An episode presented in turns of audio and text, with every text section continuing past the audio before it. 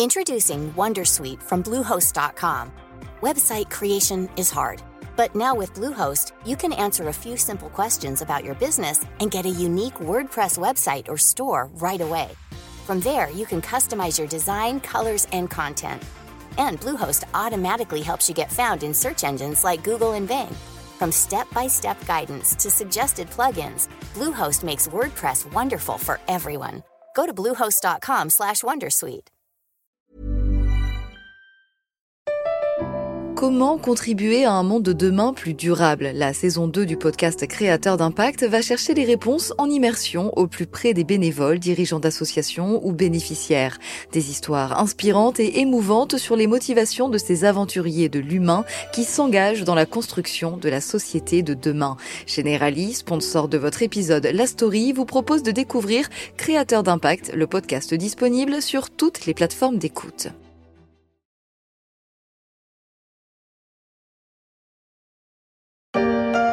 Pourquoi Pour garantir l'indépendance énergétique de la France, pour garantir l'approvisionnement électrique de notre pays et atteindre nos objectifs, en particulier la neutralité carbone en 2050. Nous allons, pour la première fois depuis des décennies, relancer la construction de réacteurs nucléaires dans notre pays et continuer de développer les énergies renouvelables. L'annonce n'est pas passée inaperçue dans l'allocution présidentielle du 9 novembre. Entre vaccination, retraite, assurance chômage, croissance économique et revenus d'engagement, la France se relance sur la voie du nucléaire civil.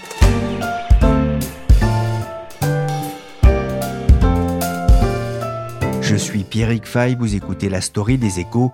La rédaction du journal se mobilise pour décrypter et analyser un fait de l'actualité économique et sociale. Et aujourd'hui, on va essayer de comprendre pourquoi le nucléaire redevient tendance quelques mois après la fermeture de la centrale de Fessenheim. Commence alors le temps des affrontements où les habitants de Plogoff, unis contre la centrale, se rassemblent chaque jour pour la grand-messe de 17 heures. Soutenus par les antinucléaires de toute l'Europe, ils vont lutter contre les CRS. La révolte de Plogoff en Bretagne contre le nucléaire. Les images du JT ont marqué mon enfance au début des années 80. Les autocollants sur les culs de voiture aussi. Nucléil non trugares, nucléaire non merci. Société nucléaire, société suicidaire, avec les images d'un squelette jouant du bignou. Et cet avertissement, soyez actifs aujourd'hui si vous ne voulez pas être radioactif demain. Le projet de centrale nucléaire au bout de la Bretagne est finalement resté en rade sur décision du nouveau président François Mitterrand.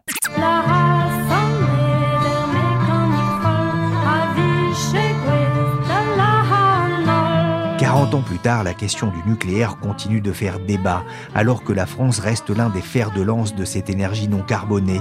La France compte 56 réacteurs plus ou moins puissants, ce qui en fait le premier producteur d'Europe. 70% de l'électricité produite en France provient du nucléaire, contre 10% dans le monde, selon les chiffres d'EDF. La question du nucléaire parviendra-t-elle à se frayer une place dans la campagne électorale alors qu'Emmanuel Macron a décidé de relancer la construction de nouvelles centrales Pour essayer de comprendre, j'ai d'abord donné rendez-vous aux échos à Isabelle Fissek. Elle est journaliste politique au Service France.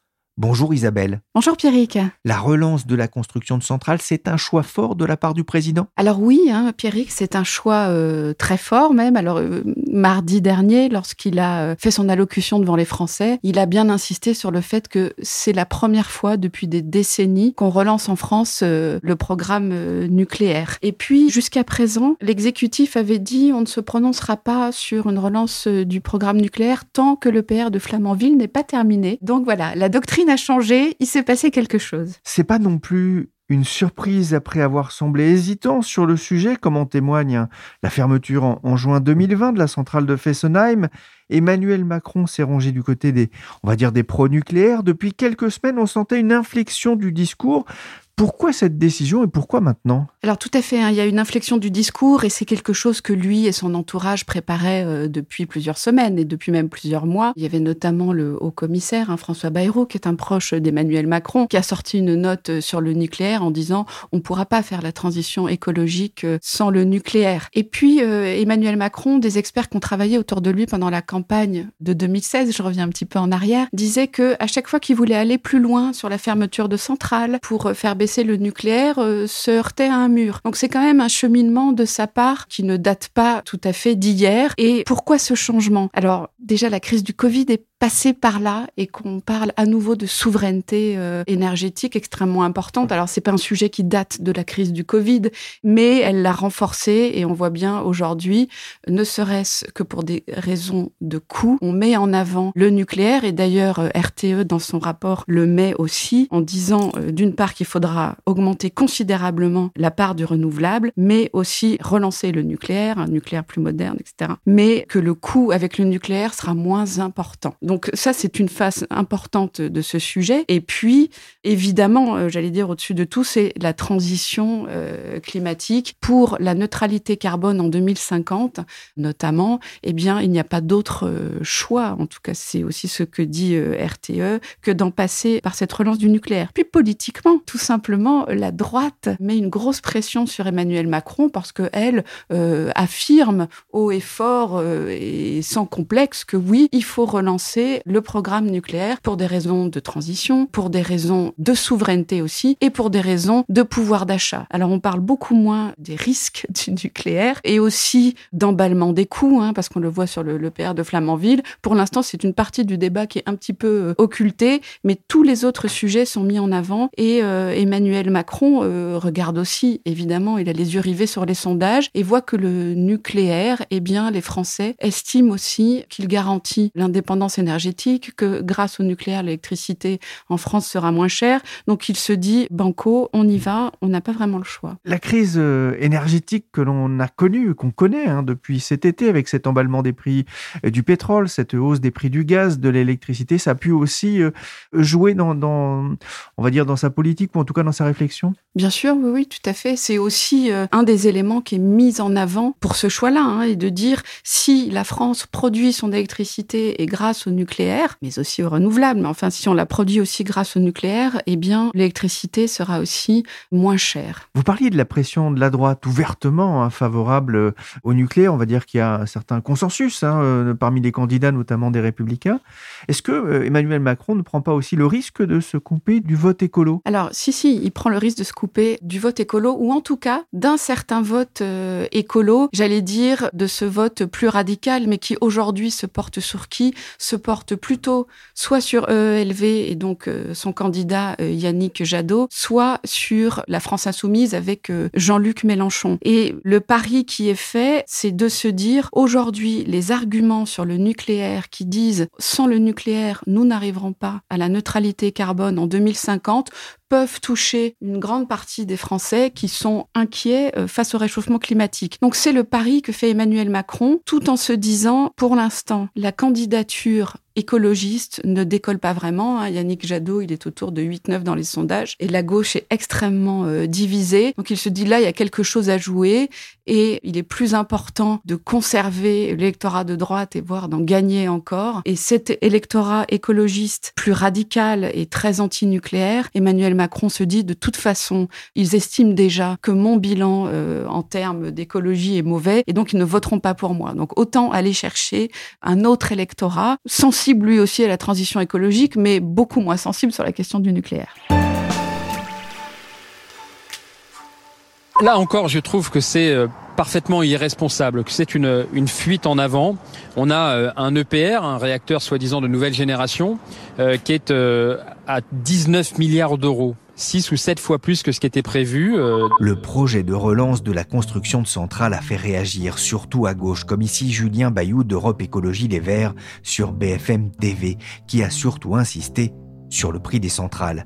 Irresponsable, le mot a aussi été repris par Yannick Jadot, le candidat écolo à la présidentielle. Une énergie coûteuse et dangereuse aussi, selon le leader de LFI, Jean-Luc Mélenchon. Anne Hidalgo, invitée de France Bleu Lorraine, a eu une approche un peu différente. Chiche qu'il nous donne les emplacements de ces futures centrales, ce qui soulève effectivement une question, où va-t-on les construire? Je parlais tout à l'heure de Plogoff, pas sûr que les Français se bousculent au portillon pour les emplacements. Pas chez nous. Je vous le dis très clairement. Pas chez nous.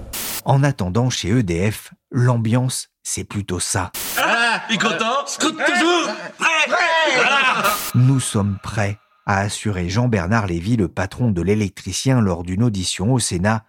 Pour la compagnie, c'est une première victoire ce n'est pas complètement une victoire car il n'y a pas encore eu de commande ferme de la part de l'État, mais je dirais que c'est plutôt de bon augure. Enric Morera est journaliste aux échos, c'est l'un des spécialistes des questions énergétiques au journal. Que ce soit pour EDF, mais aussi pour toute la filière du nucléaire, car elle a besoin d'avoir de nouvelles commandes pour pouvoir notamment maintenir les compétences telles que les soudures, la maçonnerie ou encore l'électronique nécessaire à la construction d'une centrale nucléaire. Ce sont justement ces compétences qui ont fait défaut à Flamanville en 2007. C'est une des raisons qui a engendré plusieurs défauts dans la construction, notamment au niveau des soudures par exemple. Le chantier a depuis pris beaucoup de retard et son coût s'est envolé. À l'origine, celui-ci devait s'élever à 3,3 milliards d'euros. Il pourrait atteindre jusqu'à 19 milliards selon les dernières estimations de la Cour des comptes. Où en est aujourd'hui justement le, programme nucléaire français? Bah, Dû aux nombreuses difficultés rencontrées lors de sa construction que l'on vient d'évoquer, le PR de Flamanville ne devait finalement entrer en service qu'en fin 2022, voire euh, début 2023. Enfin, si d'ici là tout va bien et que l'autorité de sûreté nucléaire donne son approbation finale. Par ailleurs, le programme nucléaire français a engagé le démantèlement de la centrale de Fessenheim en Alsace. Ces deux réacteurs ont été déconnectés du réseau en février et juin 2020. L'évacuation du combustible usé, lui, a commencé la même année et devrait se terminer en 2023.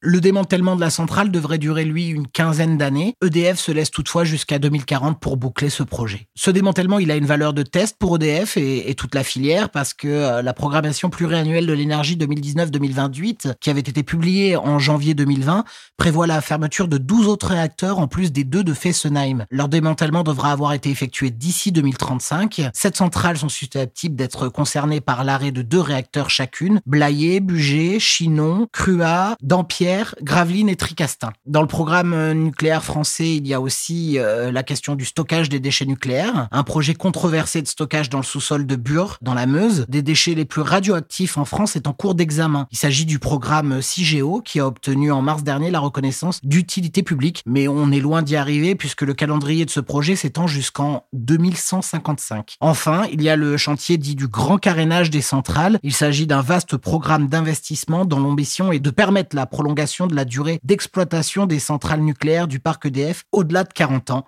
Ce grand carénage prévoit de mener pour 55 milliards d'euros de travaux de maintenance sur les 58 réacteurs français à l'horizon 2025. On voit bien qu'on était un, peu sur un schéma de statu quo entre euh, fermeture de certaines centrales vieillissantes, investissement, et puis c'est la construction de l'EPR de, de Flamanville. Aujourd'hui, il s'agit de changer de dimension, de changer de braquet. C'est ce que dit le PDG de, Jean-Bernard Lévy.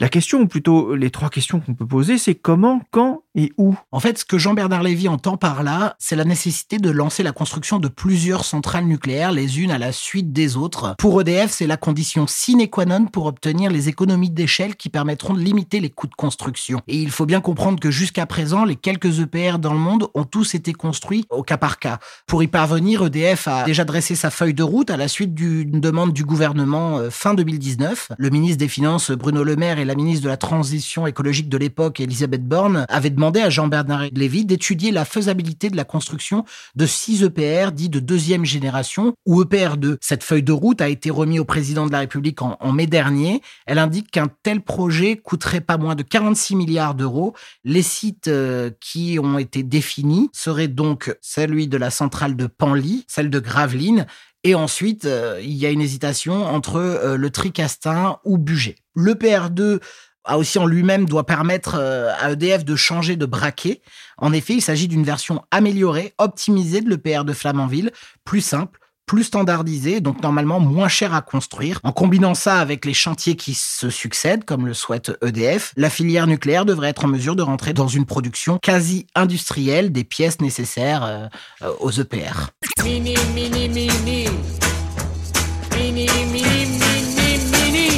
Mini, vous parliez de ces 6 EPR. Emmanuel Macron, il a parlé aussi de mini-centrales nucléaires. En quoi ça consiste? Alors, vous faites sûrement référence, euh, Pierrick, aux fameux SMR, les petits réacteurs modulaires, évoqués par le président de la République lors de la présentation du plan euh, d'investissement France 2030. Euh, ces mini-réacteurs fonctionnent sur la même technologie d'eau pressurisée que les EPR, mais à l'intérieur, tout y est miniaturisé. L'enceinte de confinement protégeant le réacteur sera ainsi placée dans un cube d'eau faisant à peine la moitié d'une piscine olympique. Cette technologie, elle doit également permettre un refroidissement sans intervention humaine pendant plusieurs jours en cas d'accident grave. Il existe environ 72 projets dans le monde de ce type de réacteur euh, nucléaire, dont un porté par EDF et qui s'appelle le projet Neward. Selon les spécialistes, il existe plusieurs types de demandes pour ce genre de projet, des micro-réacteurs de quelques mégawatts à usage militaire ou encore pour le spatial, un segment entre 50 et 200 mégawatts destiné à des industries très gourmandes en électricité, la pétrochimie, le bitumineux, les gros ports par exemple, et enfin des mini-réacteurs d'une puissance de 200 à 500 mégawatts pouvant être accordés à des réseaux électriques plus petits et moins maillés que celui de la France. Le New Warp d'EDF, il appartient à cette catégorie-là de 200 à 500 mégawatts avec une puissance lui de 340 mégawatts pour une centrale comprenant euh, deux réacteurs SMR de 170 mégawatts. Mais les connaisseurs s'accordent à dire que ces SMR ne sont pas tellement adaptés aux besoins du marché français dont le parc de production d'électricité est déjà très développé. Il s'agirait plutôt d'un produit destiné à l'exportation et qui permettrait d'étendre en fait le portfolio euh, d'EDF. On a donné un chiffre hein, tout à l'heure pour la construction des, des 6 EPR, 46 milliards euh, d'euros, euh, c'est beaucoup. Le plan France 2030, pour l'instant, a mis sur la table un milliard pour le nucléaire, ça paraît peu. Alors oui, ça paraît peu parce que c'est pas pour la construction des EPR, mais c'est pour euh, la recherche et le développement dans les technologies d'avenir euh, du nucléaire et en grande partie le SMR qui en fait lui reste un pari euh, sur l'avenir parce que les spécialistes du secteur s'accordent à, à, dire que le marché ne devrait pas éclore avant 2035. Alors sur ces 1 milliard, il y en a environ la moitié qui irait au projet Neward développé par EDF et le reste pour développer d'autres technologies afin de euh, miniaturiser ou euh, de rendre plus efficace euh, la construction de centrales nucléaires. Le nucléaire, c'est une réponse aux défis climatiques, mais pas que, c'est aussi une réponse à, des besoins qui vont augmenter à l'avenir. Ah oui, le, le, nucléaire est une des réponses qui doit permettre à la France d'adresser le, le, défi du réchauffement climatique, car l'électricité nucléaire est une énergie très très peu carbonée, contrairement à celles issues du charbon ou du gaz qui émettent beaucoup de CO2. L'enjeu est d'autant plus important, euh, selon RTE, le gestionnaire du réseau électrique national, que la consommation d'électricité va fortement augmenter d'ici à 2050. Et ce, à cause de l'électrification, que ce soit euh, des usages euh, pour nous chauffer, nous déplacer avec des véhicules fonctionnant de plus en plus à, l'électricité, ou encore pour la décarbonation de l'industrie. Dans un rapport donc rendu public fin octobre et intitulé Futur énergétique 2050, RTE a dressé trois grandes hypothèses d'augmentation de la consommation d'ici 30 ans. Dans son scénario de référence, RTE prévoit que les besoins en électricité passeront de 475 TWh par an, c'est ce que la France consomme actuellement, à 645 TWh, soit une hausse de 36%. Ça, c'est le scénario intermédiaire. Il y a un scénario dit de sobriété qui table, lui, sur une limitation de cette hausse de la consommation à 555 TWh.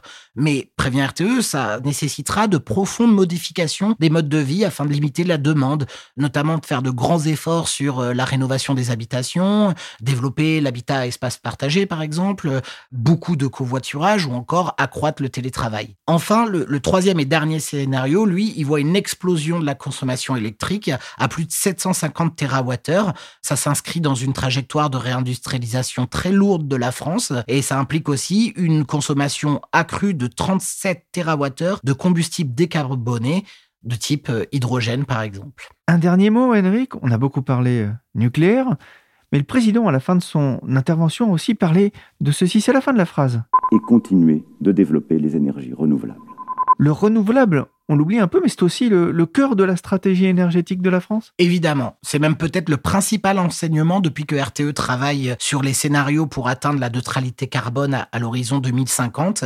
Nous n'y arriverons pas sans développement massif des énergies renouvelables, que ce soit le solaire, l'éolien sur Terre ou encore en mer, mais aussi euh, l'hydrogène renouvelable par exemple ou l'hydrogène bas carbone. Alors de toute façon, la filière nucléaire a expliqué ne pas être en mesure de pouvoir euh, produire plus de 50% du mix énergétique français à horizon 2050. En partant de là, il faudra vraiment compenser par quelque chose. Et puisque la France s'est engagée à sortir des énergies fossiles, pétrole, charbon ou gaz, cela laisse le champ libre euh, aux énergies renouvelables.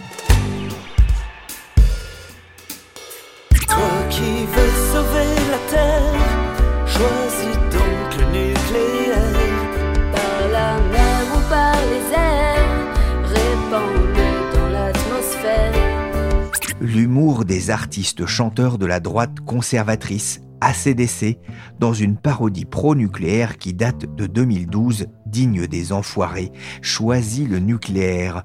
Osons le nucléaire pourrait chanter aussi le gouvernement pour garantir l'indépendance énergétique de la France et atteindre nos objectifs, en particulier la neutralité carbone en 2050 à des tarifs raisonnables, pour reprendre les mots d'Emmanuel Macron, mais pour garantir cet approvisionnement électrique toujours plus gourmand, y a-t-il une alternative au nucléaire?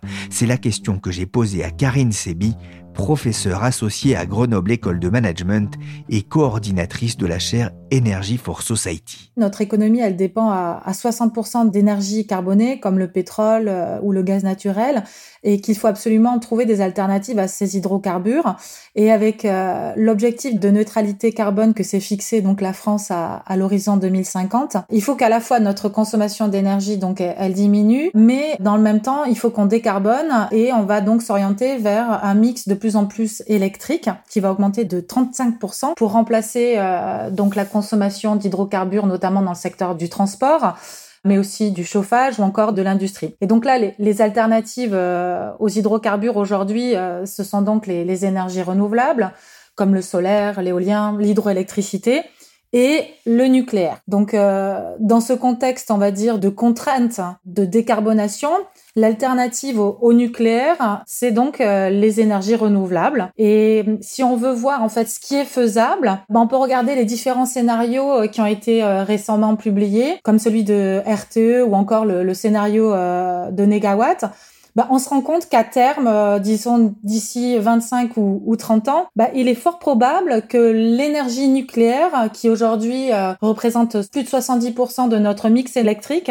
ne deviennent plus qu'un complément aux énergies renouvelables. C'est-à-dire qu'on passerait d'un nucléaire comme euh, énergie de base à une énergie donc qui viendrait complémenter les besoins euh, pour pallier au manquement entre guillemets des énergies euh, renouvelables. Et dans le scénario extrême donc de RTE qui a fait l'exercice de voir quel serait le, sentier si jamais on avait 0% de nucléaire et c'est aussi celui de négawatt, on voit que c'est possible de se défaire complètement du nucléaire euh, d'ici 2050. Euh, Puis RTE, en fait, ils ont décliné différents scénarios en augmentant progressivement la part du nucléaire de 10%. À, qu'est-ce qui se passerait si on avait 10% de nucléaire, 20%, jusqu'à 50% du nucléaire dans le mix euh, électrique? Et on voit que même avec, on va dire, un mix électrique équilibré entre nucléaire et énergie renouvelable, il faudra qu'on investisse massivement dans les énergies renouvelables. Et ce que nous dit le rapport RTE, c'est que euh, même avec 50% euh, de, nucléaire, il faudra qu'on ait quatre fois plus d'éoliennes qu'aujourd'hui et sept fois plus de panneaux euh, photovoltaïques, en plus des 15 nouveaux EPR et des 20 mini-réacteurs qui ont été annoncés. Donc oui, on peut se passer du nucléaire, mais ça va nécessiter de lourds investissements à la fois donc dans ces infrastructures d'énergie renouvelable et dans un contexte, en fait, où on va devoir diminuer les consommations d'énergie, ces objectifs ne seront atteignables que si et seulement si, dans le même temps, on va diminuer nos consommations et donc investir aussi massivement dans l'efficacité énergétique et dans la sobriété énergétique. Et ça, que ce soit RTE ou Negawatt, il montre bien que la transition énergétique, elle ne repose que sur ces piliers centraux, décarboner le mix, comme on vient de le dire, investir massivement dans l'efficacité énergétique et adopter des modes de consommation, on va dire, euh, plus vertueux. Donc là, on voit bien qu'il n'y a pas de solution euh, miracle. Et par rapport au nucléaire, puisque c'est la, question que vous me posez aujourd'hui, Il y a des sujets très importants qui vont être débattus, euh, je pense, dans les mois à venir, surtout en vue des élections présidentielles et des annonces récentes d'Emmanuel Macron. C'est est-on capable de construire à un coût maîtrisé aujourd'hui de nouvelles centrales?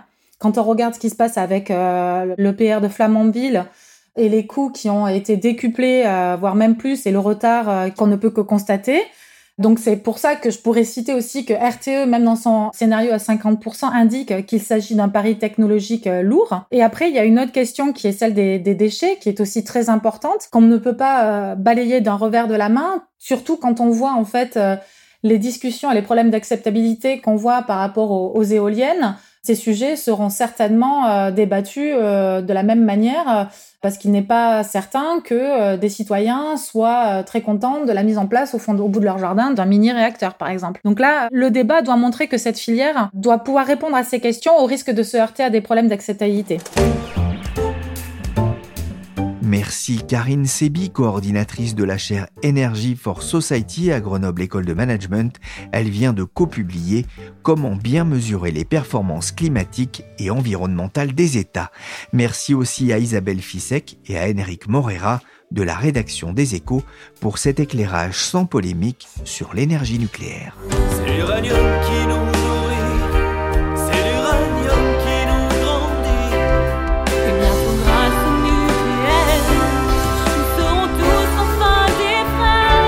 La story s'est terminée pour aujourd'hui. Cette émission a été réalisée par Willy Gann, chargé de production et d'édition Michel Varnet. La story des échos est disponible sur toutes les applications de podcast. Abonnez-vous pour ne manquer aucun épisode.